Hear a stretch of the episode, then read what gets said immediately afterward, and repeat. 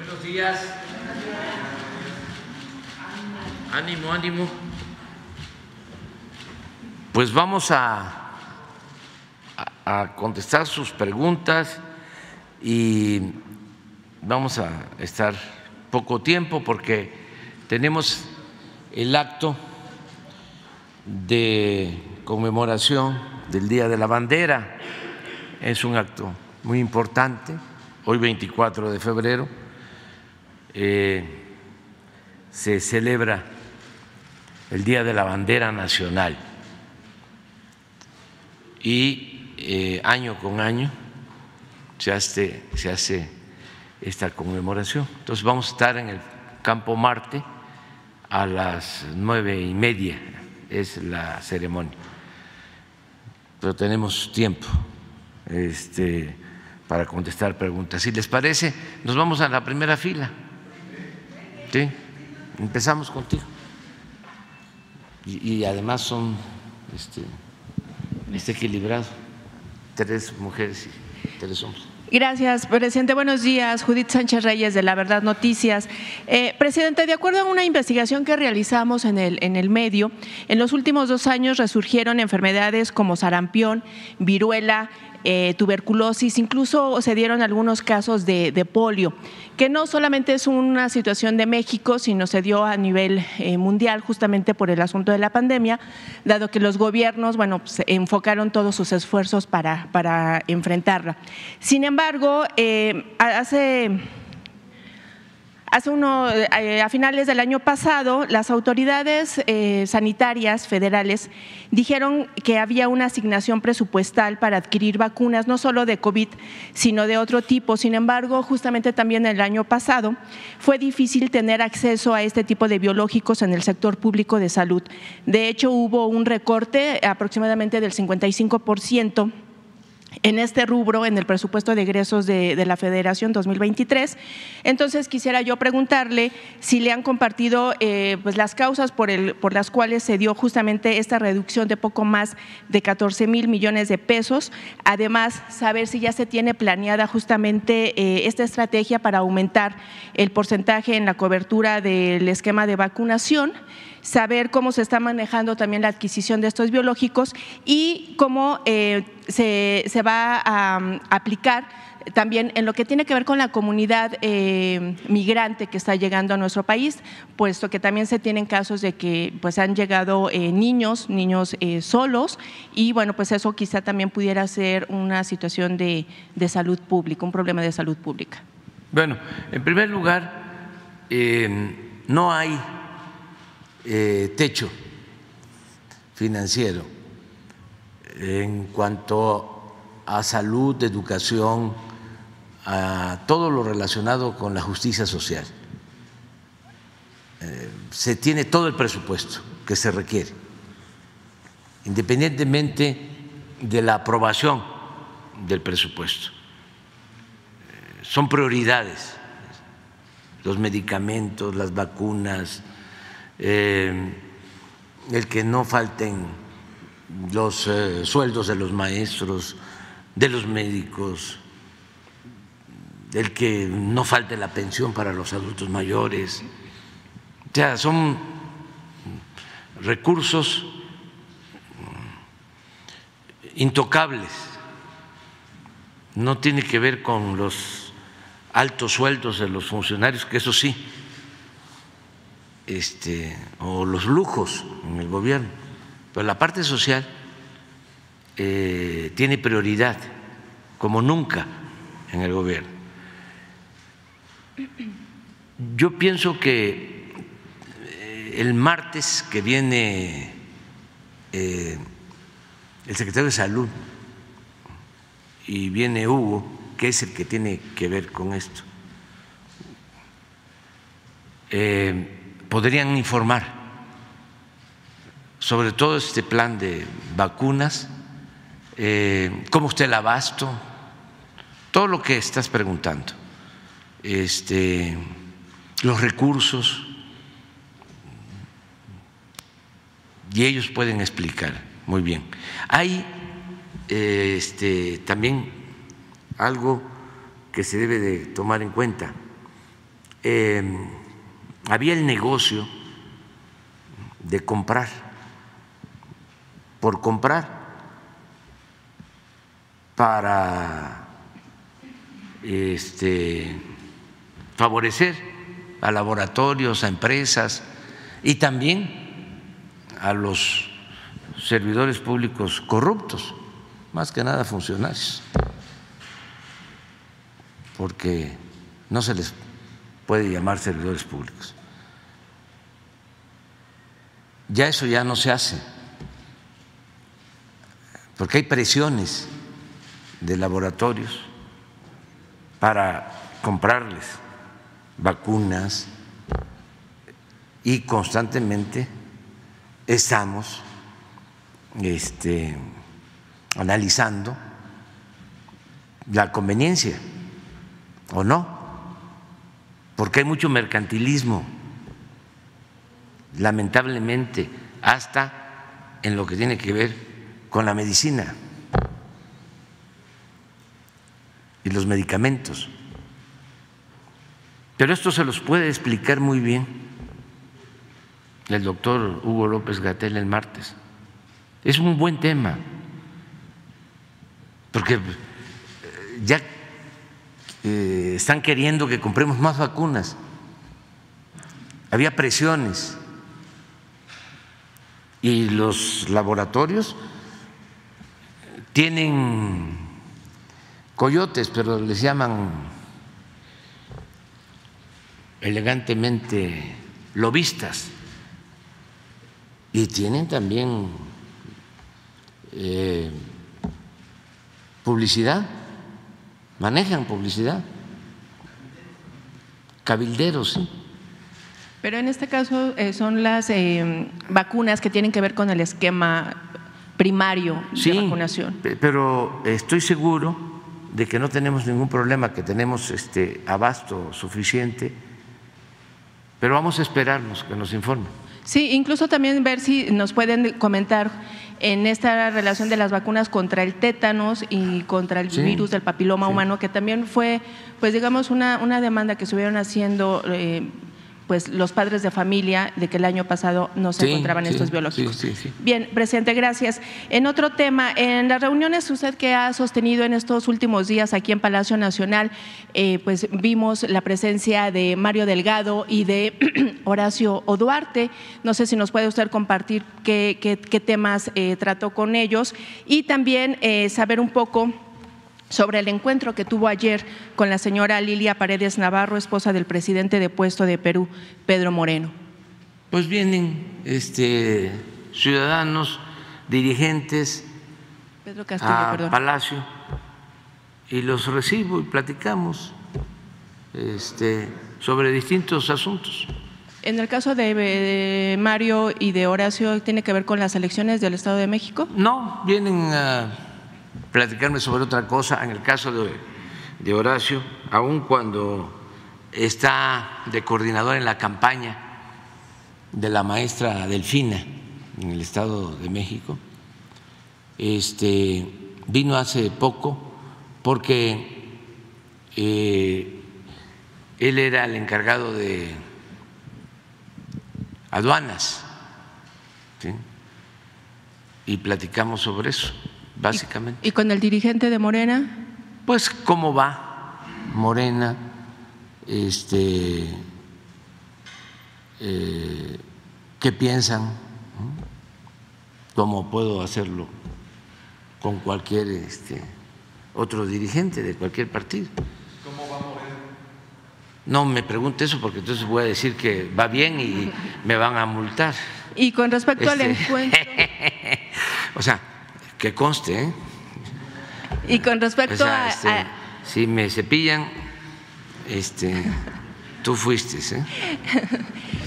y con respecto al encuentro con, la señora Lidia Paredes, eh, esposa de Pedro Castillo, ¿qué habló con ella? Ah, bueno, la recibí, ella es una mujer excepcional, una mujer humilde, buena,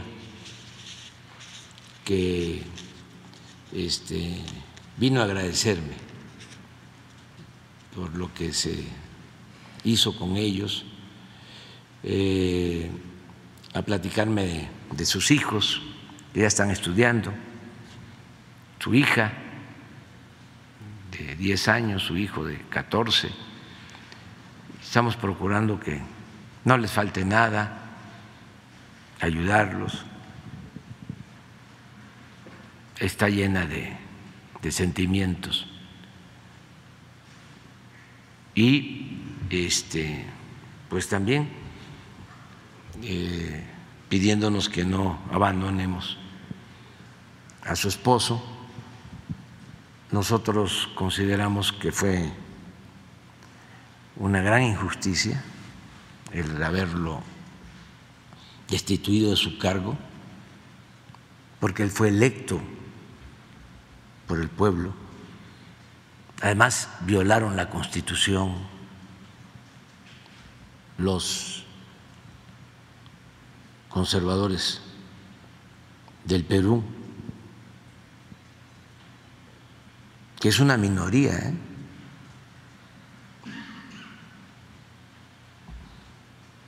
Desde que lo eligieron, empezaron a hostigarlo.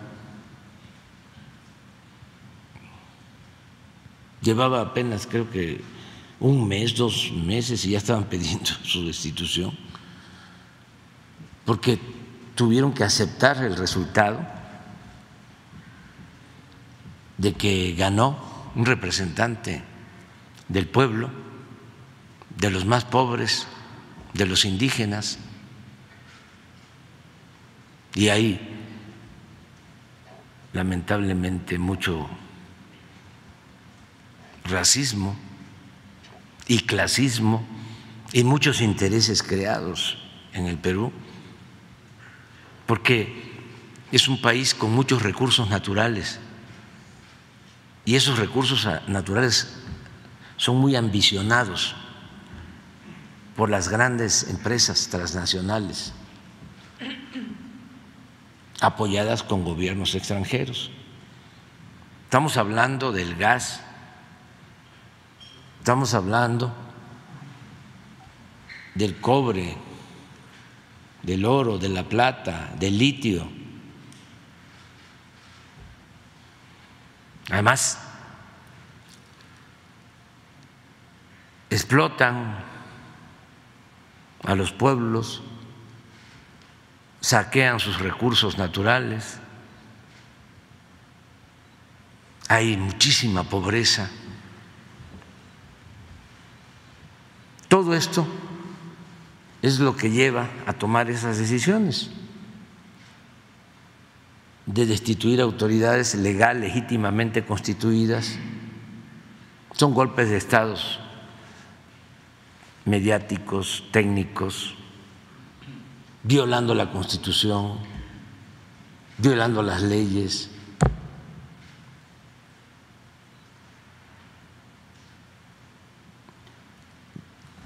Desgraciadamente, la Organización de Estados Americanos, la OEA, y su eh, organismo de derechos humanos están al servicio de los potentados.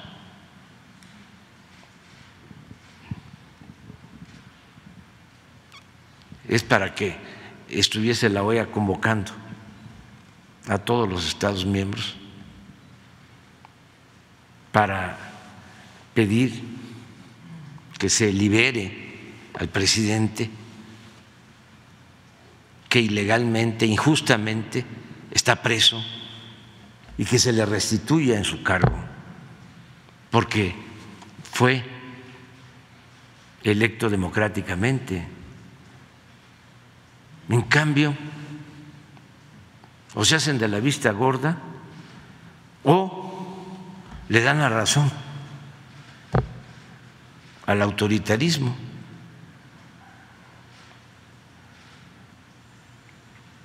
Y la respuesta es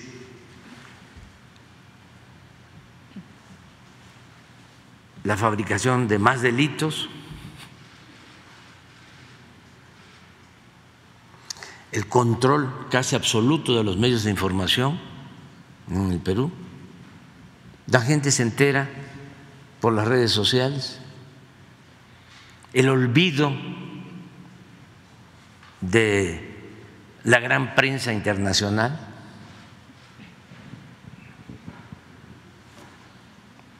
Bueno, ni la ONU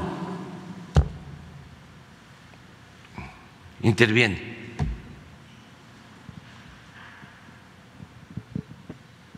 Entonces es lamentable. México va a seguir apoyando al presidente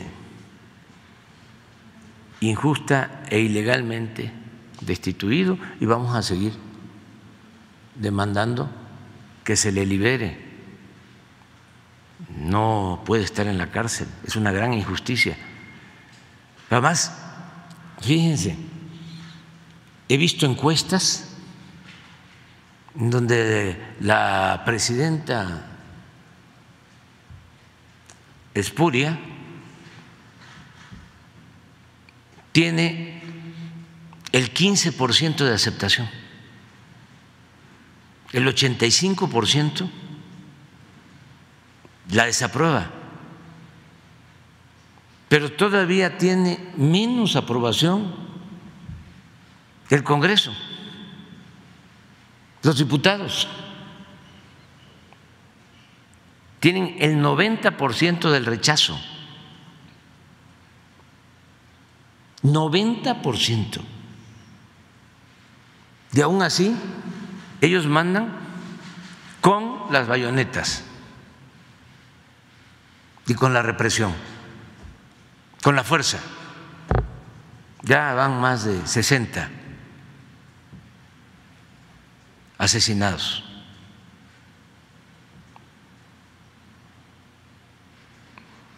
Y en esas mismas encuestas, la mayoría de la gente del Perú está pidiendo que se convoque de inmediato elecciones.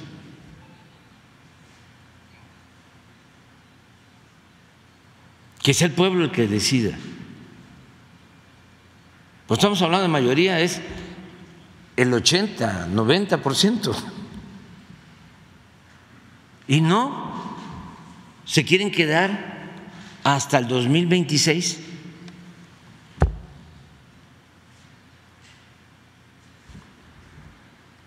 Entonces, muy lamentable que esto esté sucediendo y no puede uno callar ante la injusticia.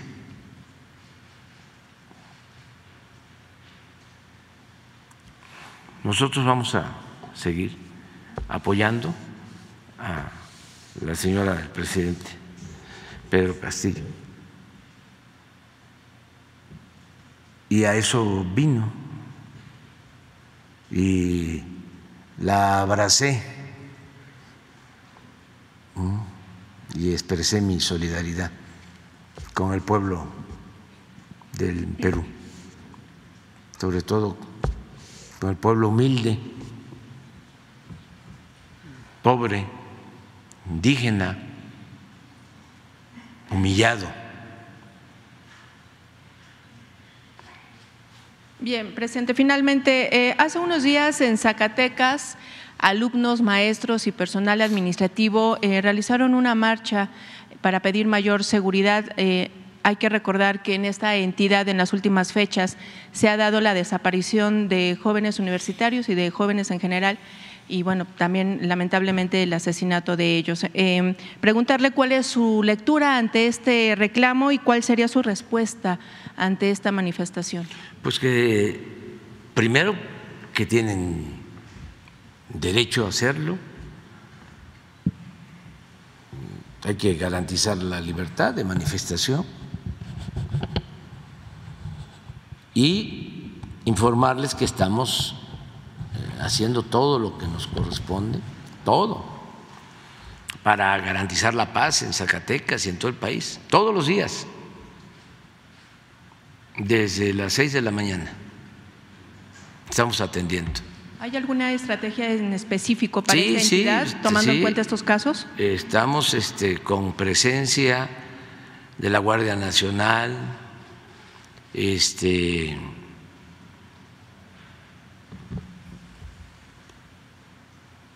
combatiendo la violencia y la impunidad. No hemos dejado solo al pueblo de Zacatecas ni al pueblo de Guanajuato. Estamos trabajando. El asunto es que estas bandas eh, pues echaron raíces. Pues esto es el fruto podrido de lo de, ¿cómo se llama? que está siendo juzgado en Estados Unidos. García Luna y de sus jefes. Esto fue lo que dejaron. Y ahí vamos, poco a poco. Tenemos ventajas, porque aun cuando ya eh, es un mal que dejaron avanzar mucho, que lo promovieron, pues, con el contubernio de autoridades y delincuencia con la corrupción, como está quedando de manifiesto, tenemos la, la ventaja que al no permitir la asociación delictuosa entre autoridades y delincuencia, se avanza. Ese es un elemento bueno a favor. Otro es atender las causas, que no se hacía. Se abandonó al pueblo, se abandonó a la gente humilde, creció la desintegración de las familias, creció la pobreza, se abandonó a los jóvenes. Todo eso es lo que estamos atendiendo. Presidente, en ese sentido, usted entonces coincide con, las declaraciones del senador Ricardo Monreal de que justamente este caso de, Genaro García Luna pues eh, demuestra que había un narcoestado aquí en México. Sí. ¿Se está pues combatiendo? Es evidente. ¿Se está combatiendo ahora? Sí, no existe. ¿Ya no existe esa relación? No, porque no, estamos nosotros eh, asociados o involucrados con el narcotráfico. Somos distintos, somos diferentes. Ayer me dio mucho gusto, la verdad, lo digo de manera sincera, de que ya los periodistas que tenían una actitud de defensa a el autoritarismo y a la estrategia de mátalos en caliente, incluso de protección a lo que hizo Calderón,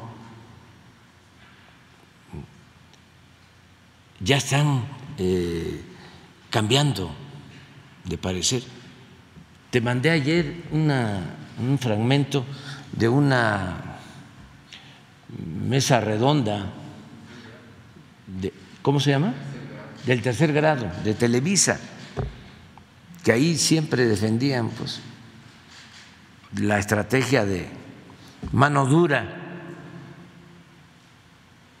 pensando que se puede enfrentar la violencia con la violencia y el mal con el mal. Ahora ya empezaron a rectificar y eso es muy bueno. Es de sabios cambiar de opinión. Lo que está mal es la ceguera,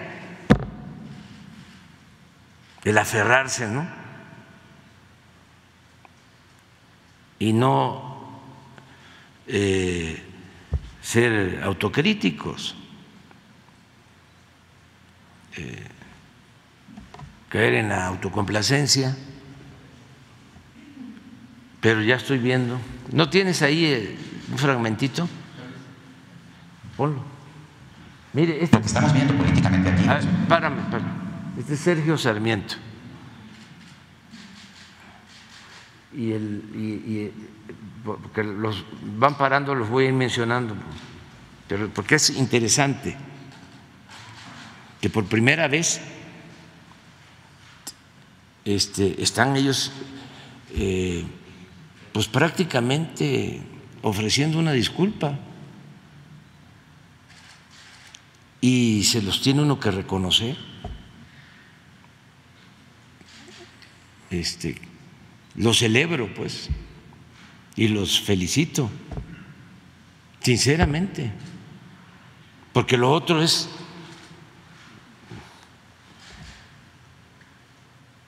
pues el absurdo,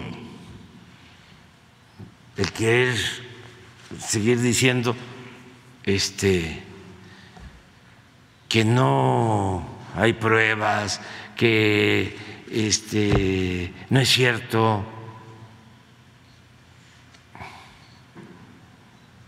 O que si es cierto, estuvo bien, porque se llega a eso, porque el pensamiento conservador es muy autoritario, es decir, este, hay que barrer. Y en un tiempo esa fue la política que aplicaron, de masacres y de limpias.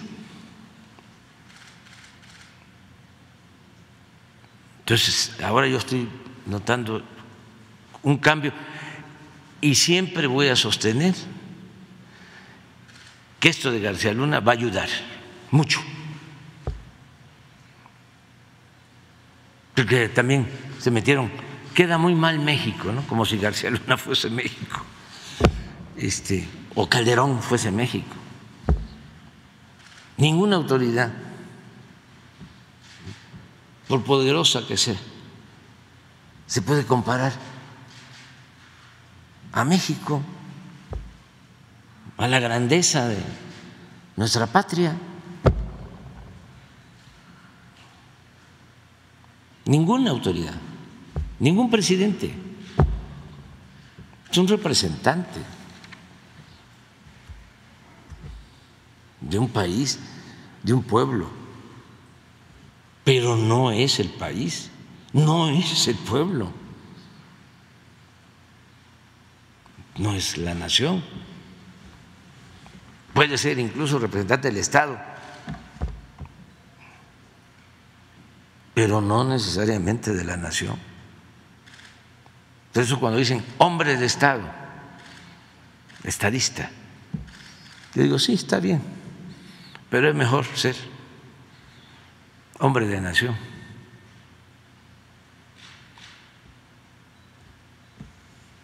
Pero a ver, Sergio Sarmiento lo que estamos viendo políticamente aquí, bueno, es un golpe enorme para el expresidente Felipe Calderón. No hay duda de que además el, la jugada muy bien jugada por el presidente. O es que yo no lo veo bien, yo no lo escucho bien. Acá no se, no se escucha bien, yo creo que ustedes sí lo ven mejor. Se vicia aquí puesto lo que estamos viendo políticamente aquí, bueno, es un golpe enorme para el expresidente Felipe Calderón. No hay duda de que además la jugada, muy bien jugada por el presidente Andrés Manuel López Obrador de hacer responsable a Felipe Calderón, pues le salió muy bien, eh, eh, logró mandar el mensaje de que los de antes eran corruptos y yo ya conmigo ya no hay corruptos, pero los de antes eran muy corruptos y el más corrupto de todos los corruptos era el presidente Felipe Calderón. Desde luego. Felipe Calderón queda muy mal, porque si no sabía, ah, este es pues Leo Zuckerman. Este, es, este una vez me confesó de que él era neoliberal. O sea, sí, yo soy neoliberal. Yo digo, pues está bien, este, este, sigue tu camino. Pero, pero él mismo así con, con mucho orgullo. Y si sí sabía, pues peor. No. Entonces, ver, por donde lo veas, Es que es interesante lo que dice.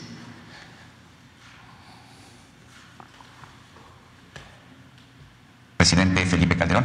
desde luego Felipe Calderón queda muy mal, porque si no sabía, pues mal. Y si sí sabía, pues peor. No. Entonces, por donde lo veas, es un golpe durísimo a Felipe Calderón. Lo que escribió Felipe Calderón, como presidente de México luché con toda determinación en contra de la delincuencia. Jamás negocié ni pacté con criminales. ¿En serio? ¿Lo siguen creyendo? ¿Hay alguien que lo crea todavía hoy? Ahora de su respuesta, su respuesta no. Eh, Este, este, Riva Palacio. Raimundo Riva Palacio. Fíjense lo que dice. Ahora de su respuesta, su respuesta no. y Me parece que la respuesta tiene que ver con que lo noqueó el veredicto y que él debía de haber eh, escrito algo explicando, asumiendo la responsabilidad política, pero sí es responsable como jefe del ejecutivo. ¿Por qué lo Entonces, su respuesta, ¿eh? bueno, de entrada, lo invitó. de entrada, ¿no? No sé si se escucha bien. o sea, sí, este, es que es muy interesante lo que, di- lo que él dice. Eh, habla de la respuesta de Felipe Calderón y cuestiona este, la forma en que eh, responde Calderón, que eh, le dice, ¿por qué no explica sobre sus vínculos o su relación con García Luna? A ver, a ver si se puede. política, pero sí es responsable como jefe del Ejecutivo. ¿Por qué lo Entonces, su respuesta, Él lo invitó. de entrada, Y lo mantuvo. y lo mantuvo, y lo mantuvo y le dio la razón en todos estos aspectos intestinos con el CISEN, con la Procuraduría, con el Ejército, en donde siempre decantó hacia él. Entonces sí tiene él una responsabilidad política y sí tiene, o sea, sí es absolutamente legítimo que se le exija una explicación. Eh, Sí, sí se escuchó, ¿no? Sí, lo él está planteando. Sí, así, porque hace unos días él decía que se juzgaba a México. Y qué bueno que cambió de opinión, ¿no? Pues, pero es, es parte, ¿no? De lo, de lo, de lo mismo. Adelante, vamos. Presidente, buenos días. Iván Saldaña del Heraldo de México.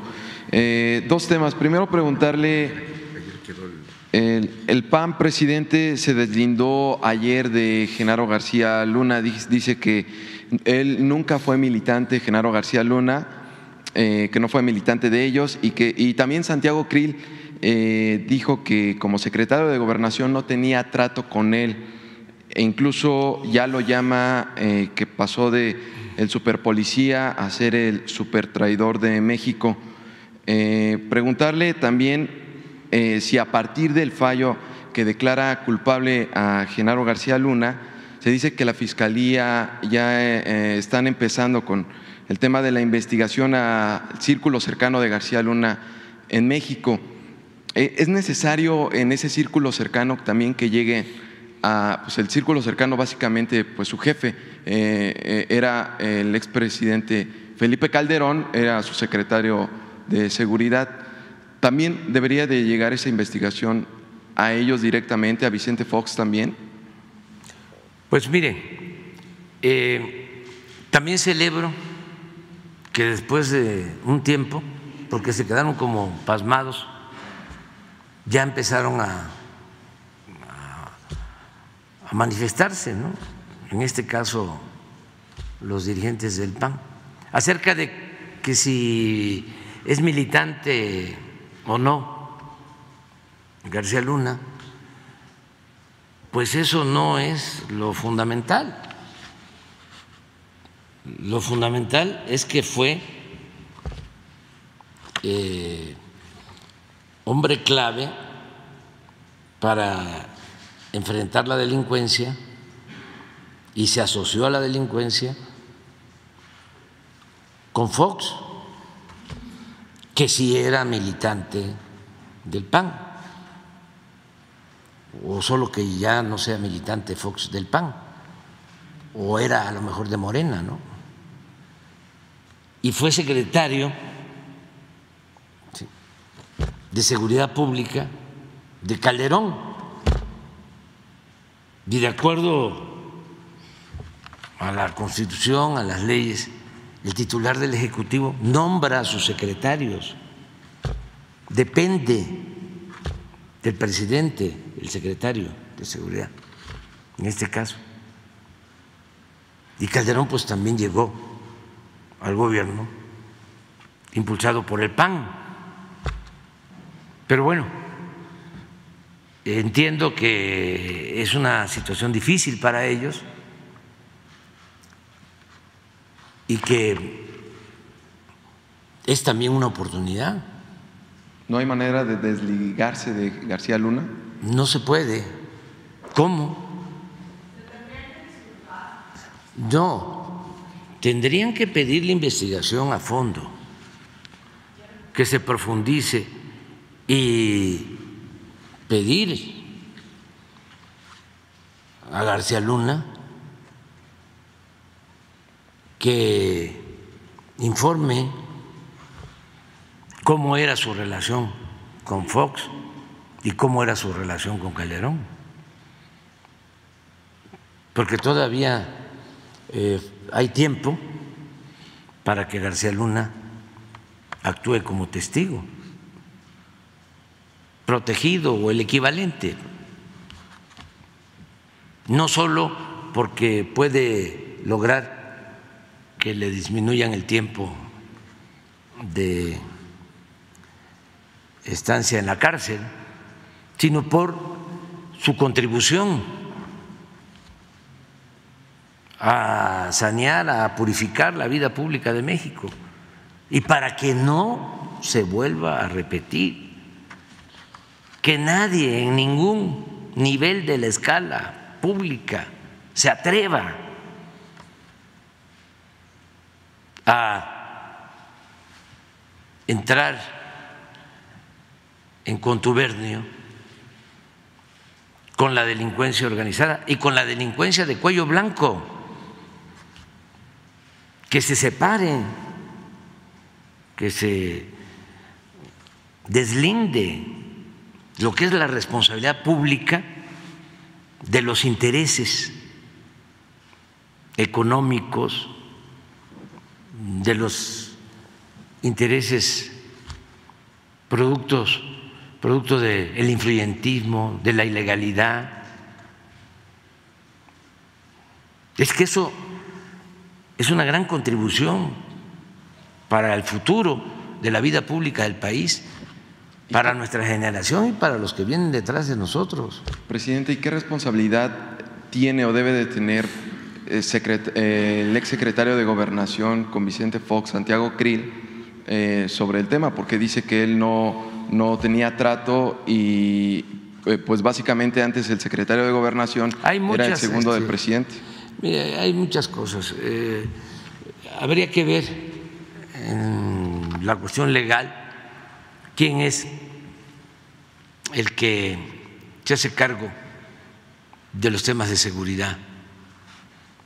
O sea, siempre hay lo que se llama cabeza de sector si gobernación tenía la coordinación de los temas de seguridad en ese entonces, pero pues eso es otra cosa. Este, qué bueno que él este, se deslinda de esa responsabilidad y lo que hay que esperar es a ver si van a haber otros testimonios y que se siga la investigación a fondo sobre este asunto. Ahora, eh, no se puede tapar el sol con un dedo, porque esto no este, es militante del PAN. Debe de haber infinidad de testimonios de cómo legisladores del PAN, dirigentes del PAN, defendían la estrategia de Calderón, de García Luna, en las redes, ya deben de estar circulando. Sí, o sea, pero este Manuel Espino dice que le advirtió a Felipe Calderón. Sí, sobre y, hay otros testimonios. Este, el general Ángeles, sí, sostiene eso, y este, y otros, sí. Eh, ah, el que este, no, que fue presidente del PAN, este, y luego estuvo también con Gustavo nosotros Madero. y se, vol- se regresó. Germán Martínez. Él también dice eso. O sea, este, que, que, que, que, que sí, le, que sí sabía, pues, este, Felipe, que sí le decían. Ya, ya me acordé. Que el que estaba de secretario de gobernación, primero, que fue gobernador de Jalisco, Ramírez Acuña, eso es lo que dice Germán, este, le advirtió a Calderón que no era correcta la estrategia y que había que tener cuidado. No sé si menciona de lo que hacía García Luna y eh, este grupo. O sea, pero hay muchísimos testimonios de estos. Sin embargo, hay que esperarnos. Todavía van a salir más cosas. Y sobre lo que le preguntaba, presidente, de eh, este fallo en Estados Unidos de que es culpable, eh, ¿es un elemento tangible para proceder en México contra el círculo Sí, cercano de... Sí, y también este, es un- una llamada de atención para la justicia mexicana.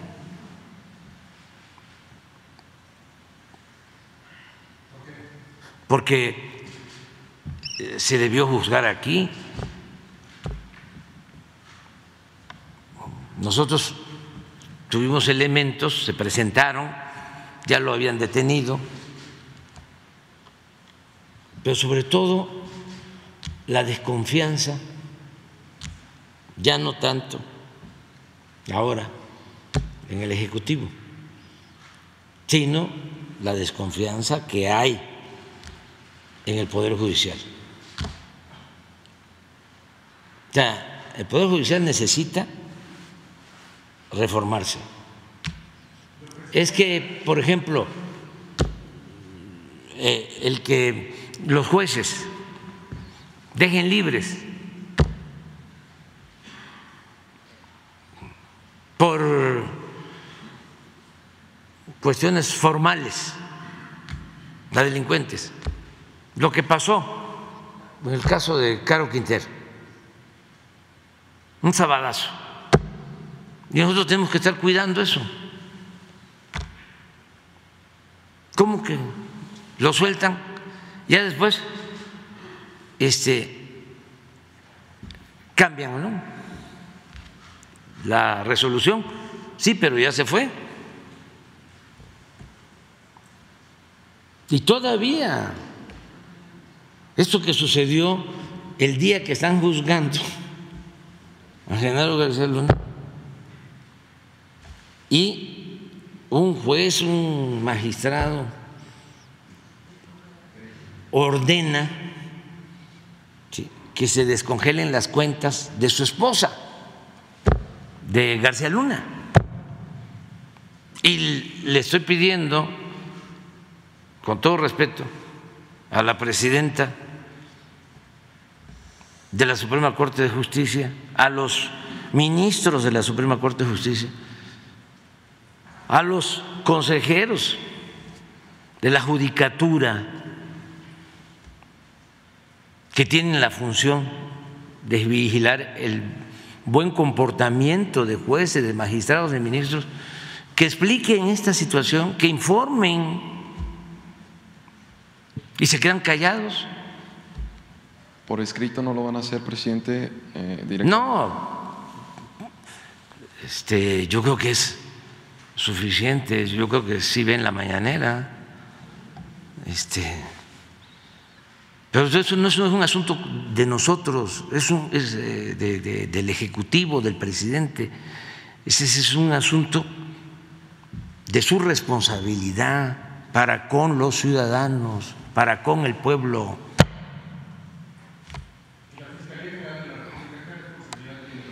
Lo mismo si no hay este, eh, actuación, pero hay que ver si se presentó la denuncia, cuando se presentó. Entonces, sí es un llamado de atención, para decir, este, ya que no haya eh, impunidad, que no haya contubernio. Es que, así como estaba tomado el Ejecutivo, tomado, secuestrado. ¿eh? Una república aparente, simulada. Así como pues es un proceso de transformación que lleva tiempo, hay que seguir limpiando este los, los poderes en su conjunto. Pero vamos bien, vamos muy bien. Presidente, en un segundo tema, eh, y bueno, aprovechando también que mencionaron a la Fiscalía, reapareció el fiscal Alejandro Gertz Manero. ¿Ya tuvo usted comunicación con él? Y el segundo tema, preguntarle si, si este, ¿cuándo hablará con el dueño de Tesla? si hay definición en dónde se instalará Tesla, si nada va a ser en un estado, van a ser en varios, y de cuánto sería la inversión, cuántos empleos generaría. Gracias, presidente. Sí, este, me da muchísimo gusto que ya ayer salió una foto de Alejandro Hertz. Eh, ya está en su oficina, ya está bien de salud, lo celebro porque ya lo daban por muerto este, y gozaba de cabal salud o se estaba curando. Y ya está bien, y eso me da gusto, lo celebro. Porque hubo toda una campaña. Bueno, llegaron a publicar y que tenía cáncer, que ya estaba este, en la fase terminal. Los medios informativos, bueno, todos, no todos. ya cuando hable yo de medios, ya me ayudan ustedes, ¿sí? como el que tenía Fox de, de lo que quiso decir el presidente es que no todos los medios, ya que quede eso establecido. Ah, aquí está la carta, digo la, foto. Ahí está ya.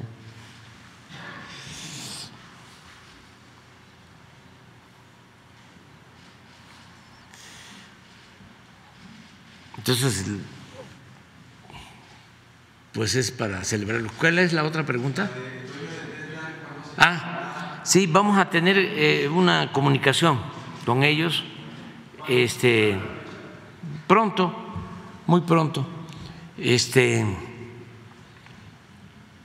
para ponernos de acuerdo, porque sí nos importa mucho el que se invierta en el país porque significa la creación de empleos, pero eh, queremos también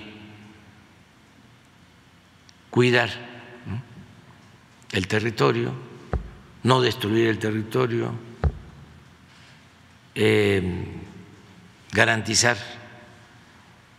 que no le falte agua a la gente, porque el pueblo tiene que estar siempre por delante. ¿Mande? No, decirle dónde eh, es posible que se invierta, que haya agua, que este, haya eh, espacios para el crecimiento urbano,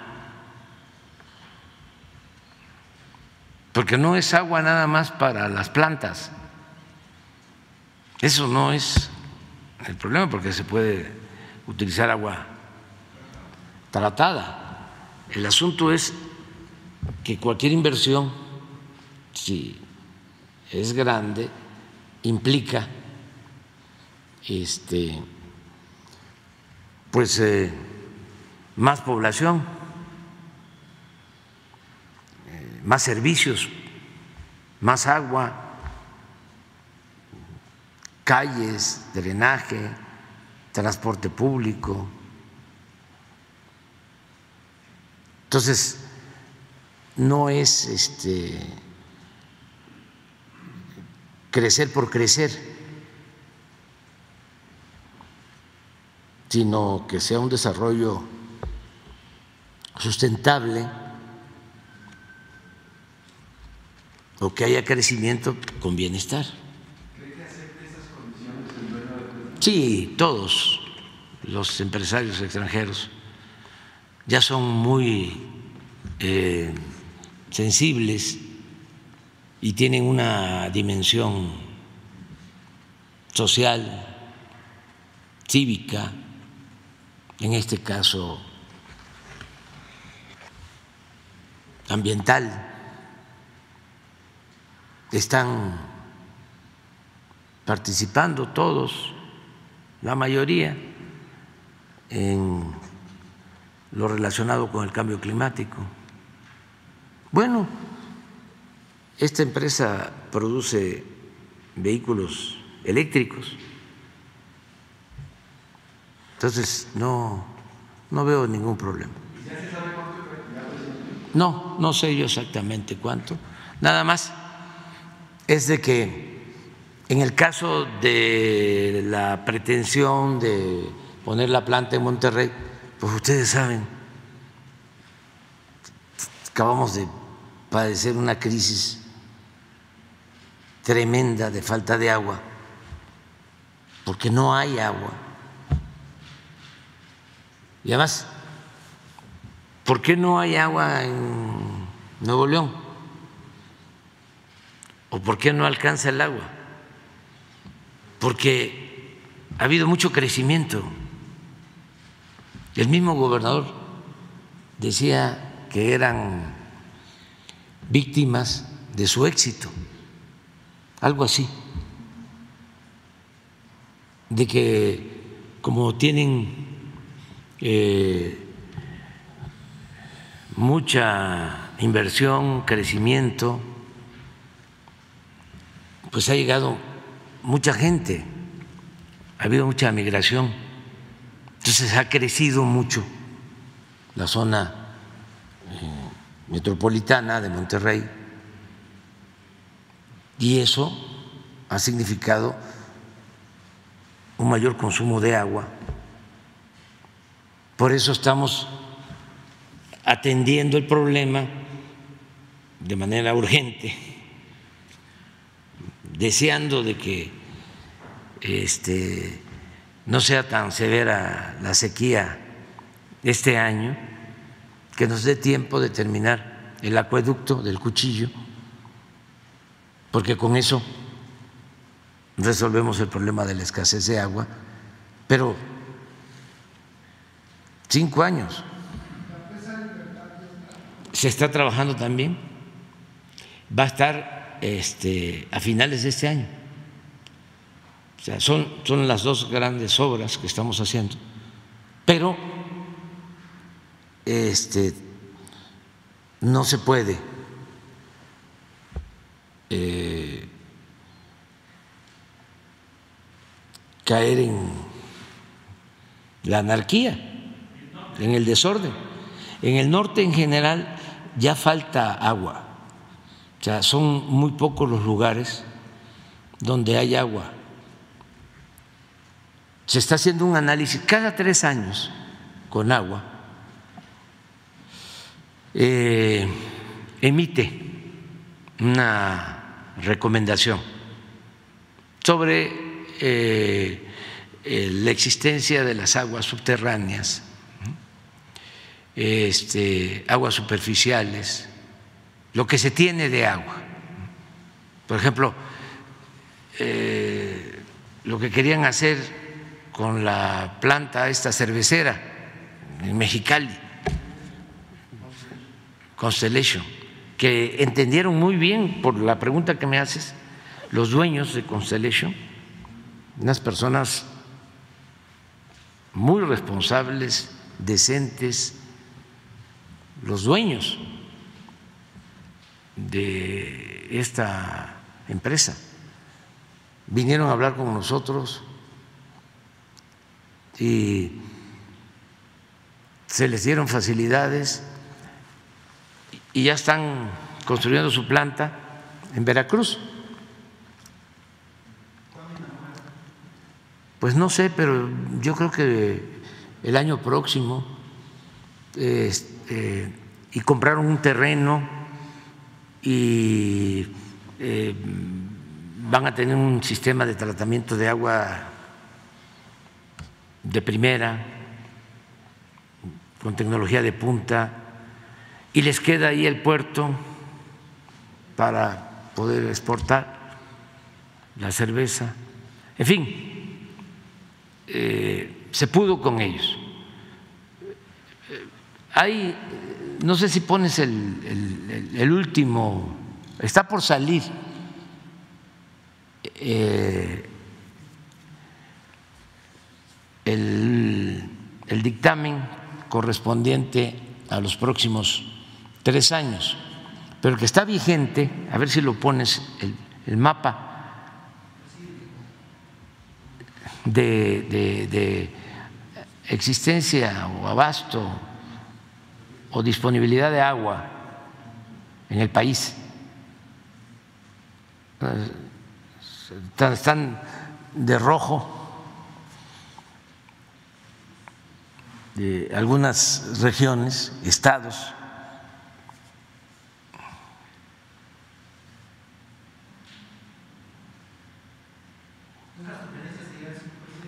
¿Mande?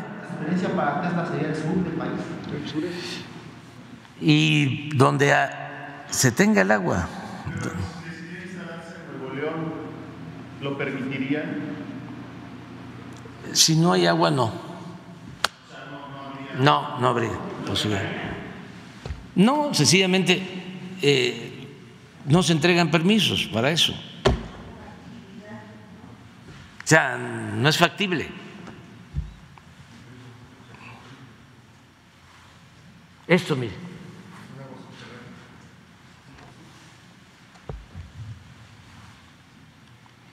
No podemos seguir con la misma política. Por ejemplo, lo que se hizo en la laguna, que este, se opta por la siembra de la alfalfa, que requiere mucha agua, para producir leche y eh, se desarrolla económicamente eh, la industria lechera. Es eh, ejemplar. Mm, se llama, ¿cómo se llama? la empresa de la laguna, Lala, ¿sí? Sin embargo, este, no solo por ellos, no solo por la alfalfa, pero también la minería, se va agotando el agua, se van agotando los acuíferos, y entonces cada vez hay que perforar a más profundidad, dos mil metros, y entonces ya el agua que está a mayor profundidad ya es un agua con arsénico. Entonces, el único lugar en México, y yo creo que de los pocos en el mundo, en donde hay plantas de tratamiento para quitarle el arsénico al agua, es en la laguna. Imagínense eso. Y además ya con problemas de salud.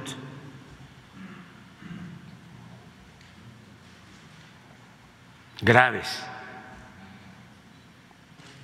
Entonces, por eso estamos invirtiendo para que con agua superficial se garantice el abasto de agua a los pobladores de Torreón, de Gómez Palacio, de Lerdo, de la laguna. Se llama agua saludable para la laguna. Es una inversión como de 12 mil millones de pesos. Llevar el agua de una presa, eh, tratarla y eh, hacer un acueducto que se está construyendo hacia la laguna. Estamos hablando de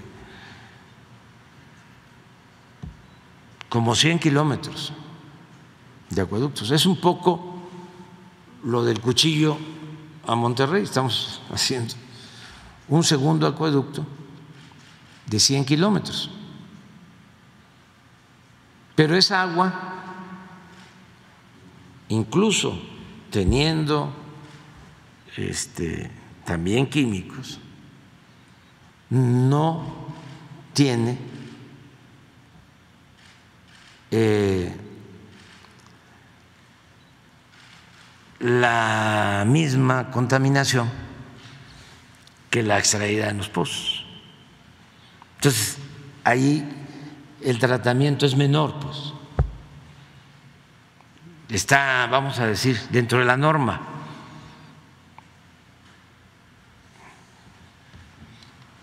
Entonces, esto es lo que tenemos que cuidar. Y hay otro sobre entidades, sobre estados. Fíjense, ¿dónde querían la, la Constellation?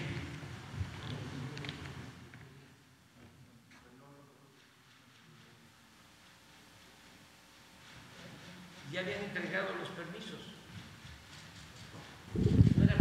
Solo de la empresa. La mayoría de las empresas tienen gestores, tienen abogados en México, despachos este, de fiscalistas. Bueno, se llevan empresas a trabajar a funcionarios. Les decía yo que Alfa de Monterrey. Eh, se quería llevar, no sé, yo creo que ya la llevó, sí, la contrató a la señora del COFEFE, COFESE, de la competencia, que estaba aquí en el gobierno, en esa comisión que crearon en el periodo neoliberal para defender a los privados en contra de Pemex y en contra de la Comisión Federal de Electricidad, en contra de las empresas públicas, como los jueces estos, que son especialistas en proteger a los particulares y no protegen al pueblo. Pero miren, allá arriba, no, en, en la anterior, pon, que está más clara la anterior. Bueno, pero ahí está Mexicali, pero, pero a ver, la anterior. Esta. Ah, superficiales. No, pero la otra, que, la, la que pusieron primero, está rojo. Esta, esta. Es, pues es Mexicali. Ahí está la mancha roja.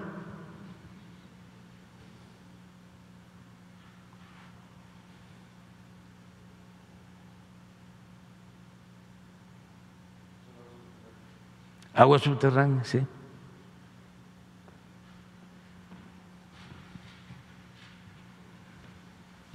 Pero todo se arregla, ¿eh?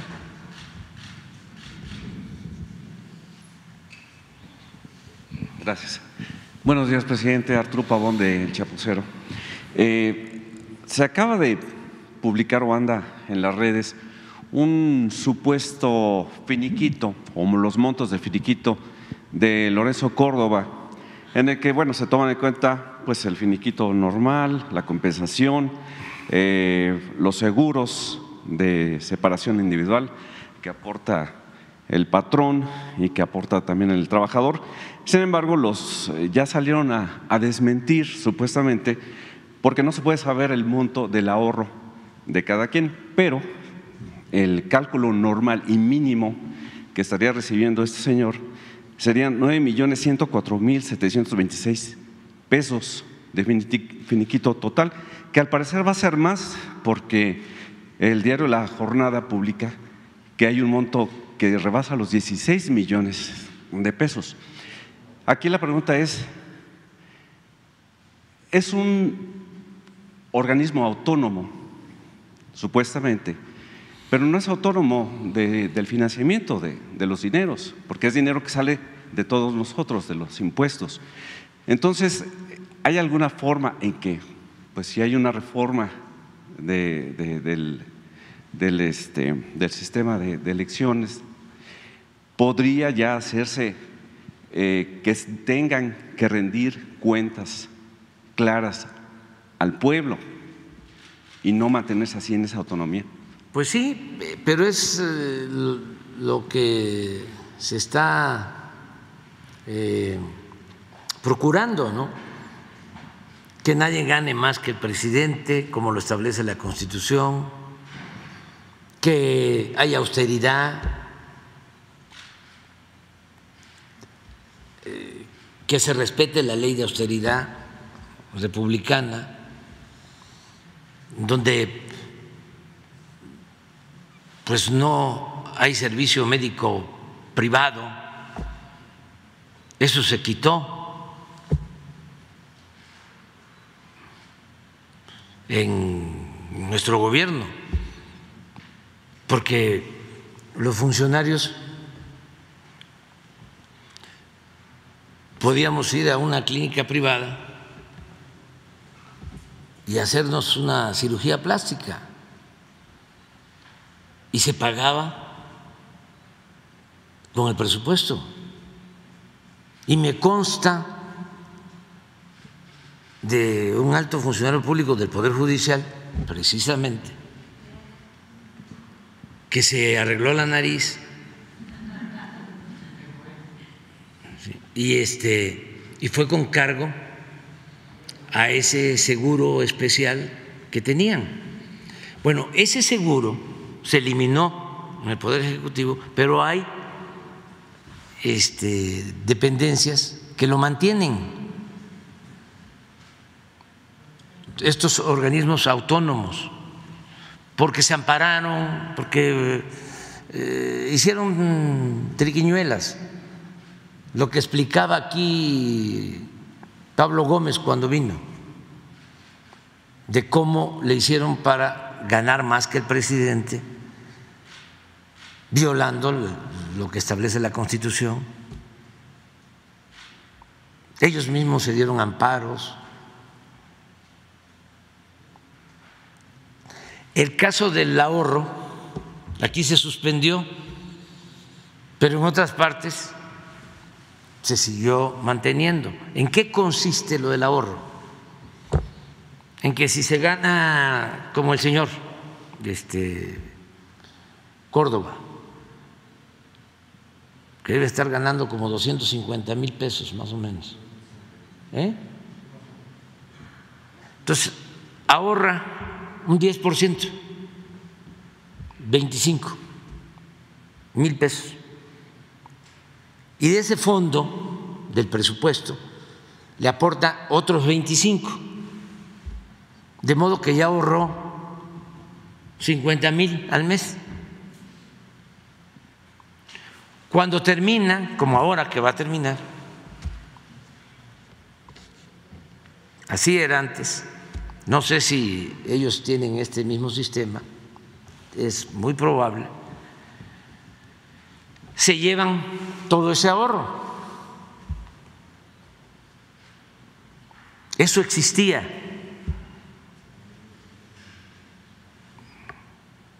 Entonces, eso pudimos quitarlo, pero no en todos lados, porque se ampararon.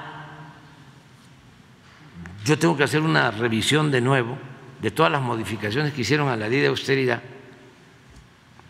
y a lo que tiene que ver con el cobro de los sueldos elevadísimos, si avanzamos.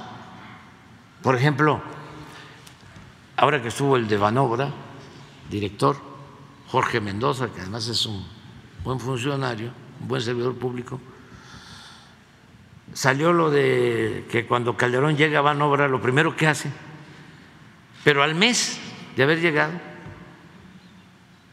es este, otorgarse un crédito, porque los empleados de Banobra tenían esa prestación. Sí, tú me lo aclaraste, de que tenía que haber pasado un tiempo,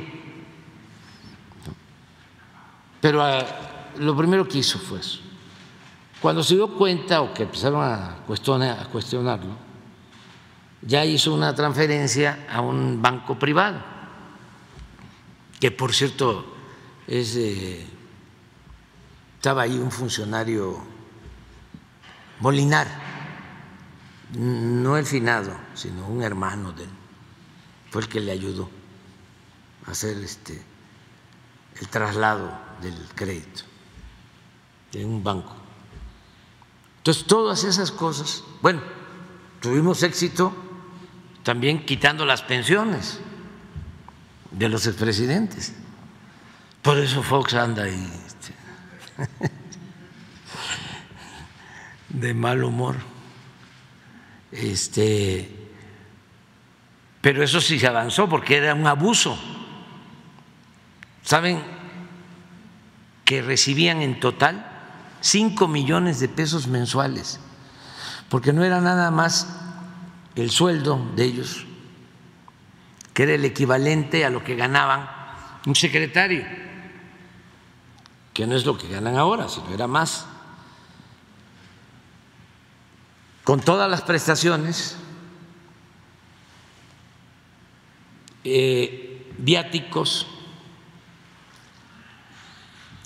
y personal administrativo a su servicio llegaron a tener cada uno 100 servidores, la mitad militares, de 40 a 50 militares. O sea, un general más este, jefes y soldados. O sea, la suma de todo implicaba como 5 millones de pesos.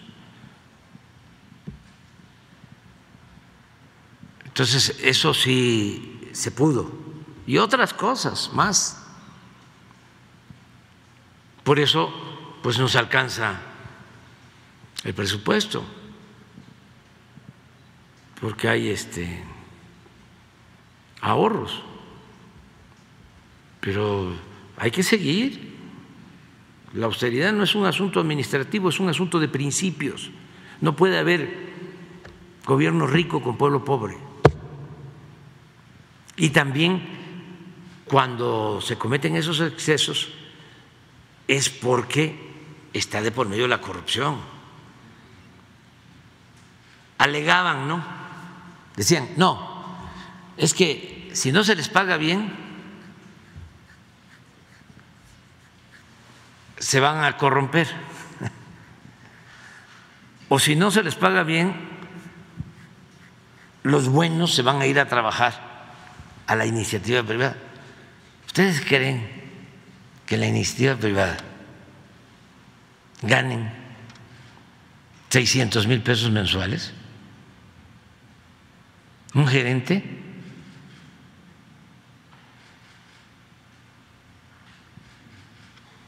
No. El que se atreve a cobrar 600 mil pesos mensuales en un país con tanta pobreza es una gente insensible que no debe estar en el servicio público. Porque si se trata de hacer dinero, pues a la iniciativa privada y es legítimo, pero aquí es servicio público, siervos de la nación. Por eso también está grave lo de García Luna y de cualquier servidor público, porque se debe de castigar al que roba, pero se debe castigar doblemente si se trata de un servidor público. Ya debe ser mucho más el castigo, porque nos están confiando. La seguridad, el bienestar del pueblo. En eso coincido con el boletín que hicieron en la Fiscalía de Estados Unidos, de que lo que hizo García Luna es un acto de traición a México, al pueblo de México. Como cualquier corrupto. Y quien se lo permitió sabiendo lo que era y lo que hacía. Eso va a, este, a irse aclarando. Y lo mejor es que se tome la iniciativa, lo que están haciendo ya los periodistas. Pedir cuentas. Sí, que este ofrecer disculpas y decir, estaba yo equivocado. Sí, todos los seres humanos cometemos errores. Solamente el creador pues es perfecto. Pero ni el agua bendita es químicamente pura.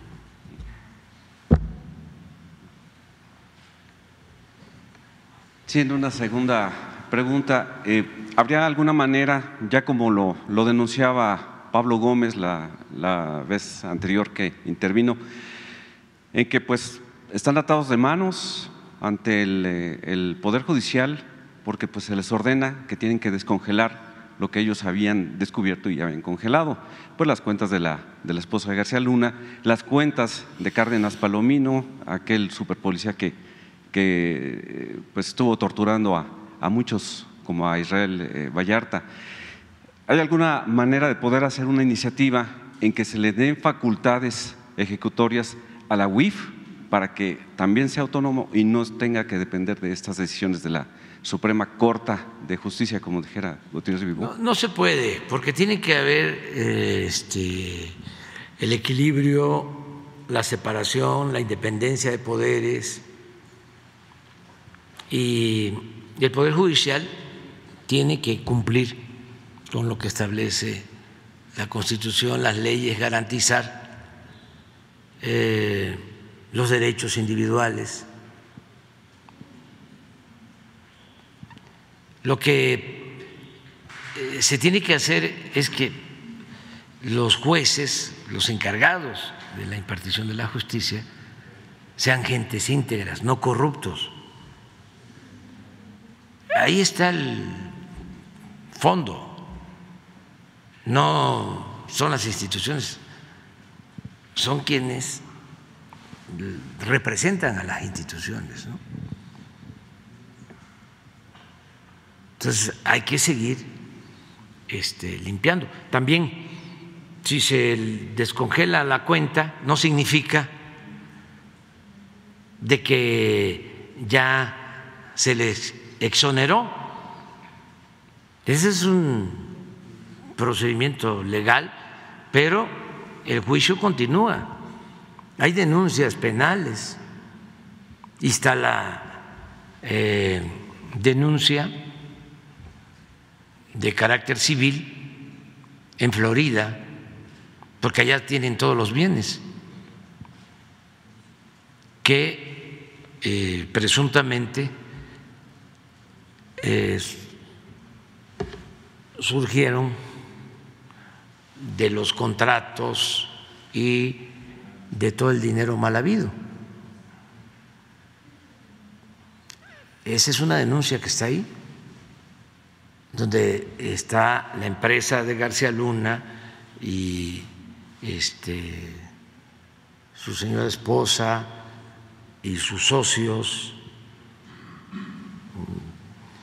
y otras personas. Bueno, ya se dio a conocer aquí y se habla de un presunto también desfalco de 700 millones de dólares,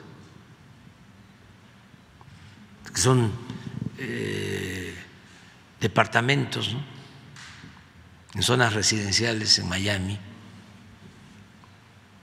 y casas y yates y automóviles, motocicletas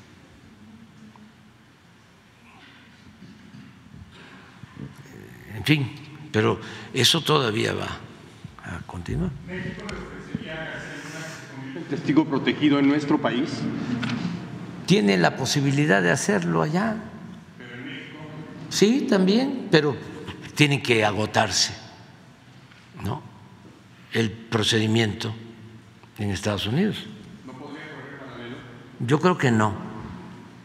Yo creo que, además, lo más conveniente sería que esperáramos. ¿no? Es en junio, o sea, todavía hay tiempo. Y él no ha hablado. Y el abogado cuando salió después de que lo juzgaron, salió a decir de que pedía tiempo para que eh, García Luna o su esposa hablaran. Y es muy probable que apelen, que este, presenten recursos de cualquier tipo. Lo ideal sería que estuviese en disposición de aportar información, más información. Y esto, repito, no solo podría significar menos años de cárcel, de cárcel, sino nos ayudaría mucho a conocer todo, el modus operandi, que quedara clarísimo para que nunca más volviera a suceder. Y también hay un senador republicano que está pidiendo información a las agencias, o mejor dicho,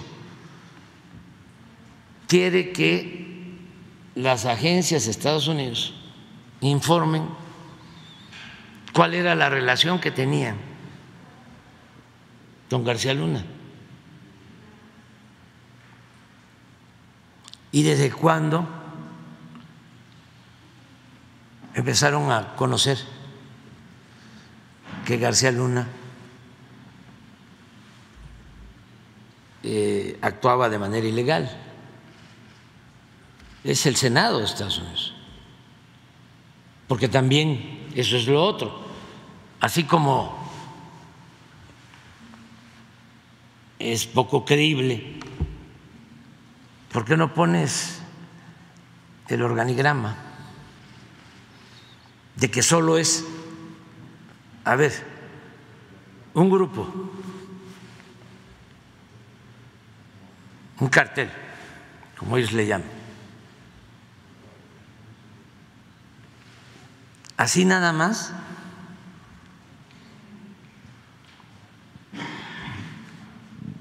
aislado, como en el limbo,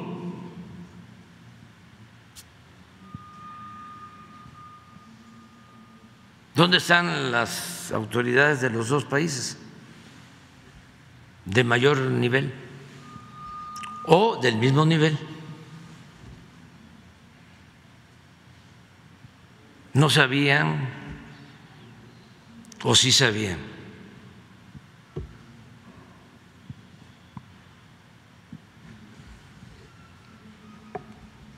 Entonces vale más la verdad que nos hará libres. ¿No tienes por ahí el...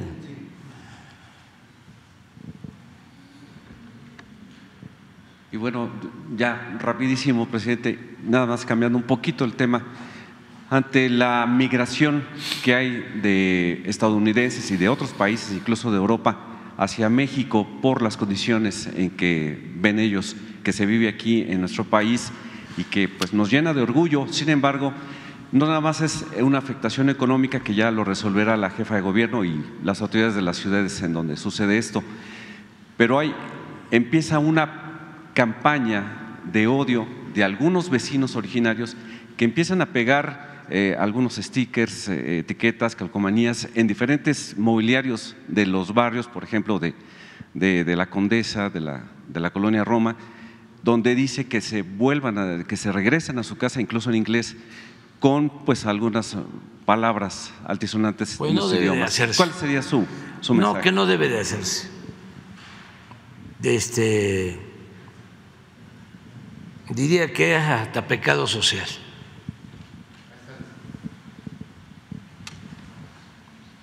Nada más para terminar con eso. Que lean la Biblia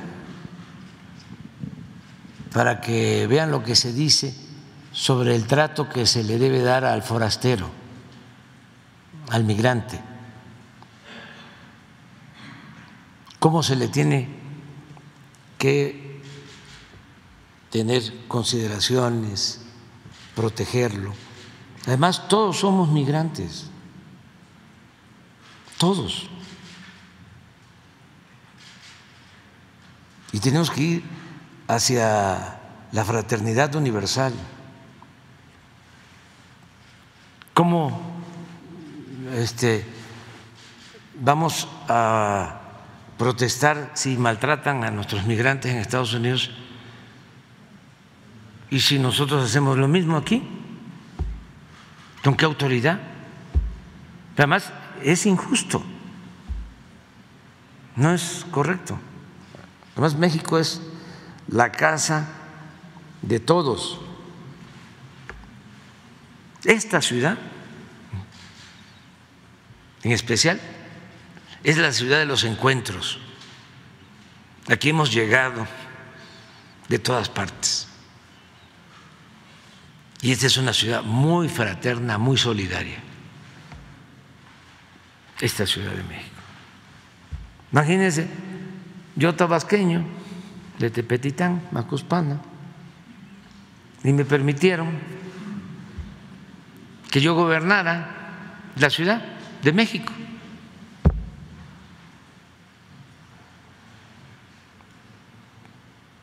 No, esto es una ciudad muy fraterna, muy solidaria. Pero esto es lo que explicaba. Bueno, está bien, pues fue un poco lo que dio a conocer la Fiscalía en Estados Unidos. Pero bueno, y para arriba, y, y junto, o enfrente, ¿qué?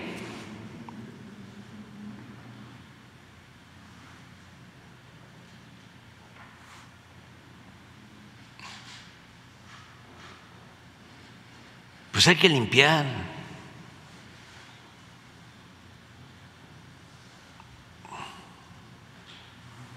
Y de arriba para abajo.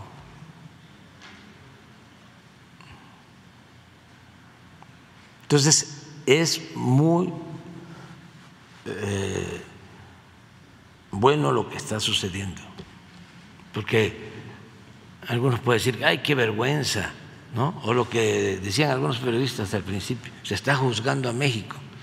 La señora Casás. Sí, se está juzgando. No, no, no, no. Como dice coloquialmente, a mí que me revisen.